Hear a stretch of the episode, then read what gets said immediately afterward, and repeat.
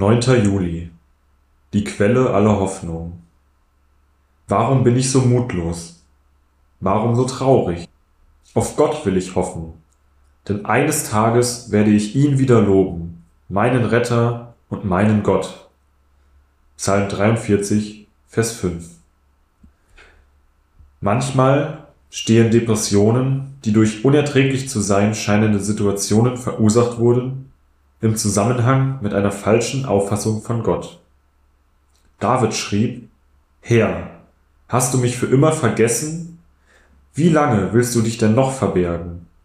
Wie lange dürfen mich die Feinde noch bedrängen?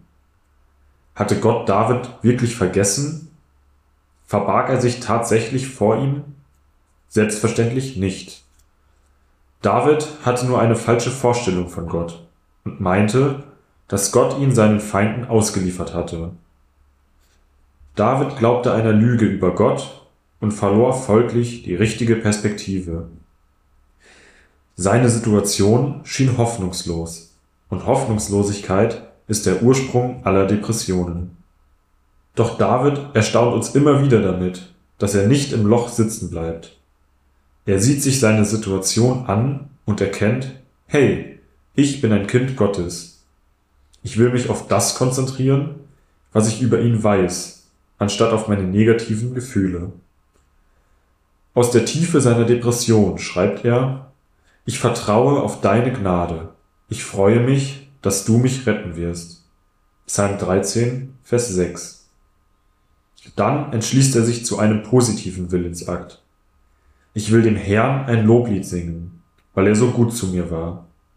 Bewusst wendet er sich von seinem falschen Glaubenskonzept und der damit verbundenen Depression ab und kehrt zur Quelle seiner Hoffnung zurück. Wenn es Satan gelingt, ihr Vertrauen in Gott zu zerstören, verlieren sie ihre Hoffnungsquelle. Doch bei Gott sind alle Dinge möglich. Er ist die Quelle aller Hoffnung. Sie müssen nur lernen, in scheinbar aussichtslosen Situationen wie David zu reagieren. Warum bin ich so mutlos? Warum so traurig? Auf Gott will ich hoffen, denn eines Tages werde ich ihn wieder loben, meinen Retter und meinen Gott. Psalm 43, Vers 5. Wenn Satan ihre Auffassung von Gott nicht zerstören kann, dann wird er versuchen, ihre Wahrnehmung hinsichtlich ihrer Identität als Kind Gottes zu trüben. Er kann an ihrer Position in Christus nichts ändern.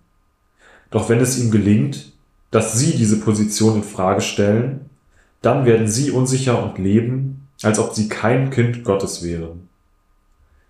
Ihre Auffassung von Gott und ihre Wahrnehmung von sich selbst als sein Kind sind in ihrem Glaubensleben von immenser Bedeutung. Gebet Mehr als alles andere, Vater, brauche ich deine Hilfe, damit ich immer klar erkenne, wer du bist und wer ich in Christus bin. Hilf mir dabei, alle Gedanken dem Gehorsam gegenüber Christus zu unterstellen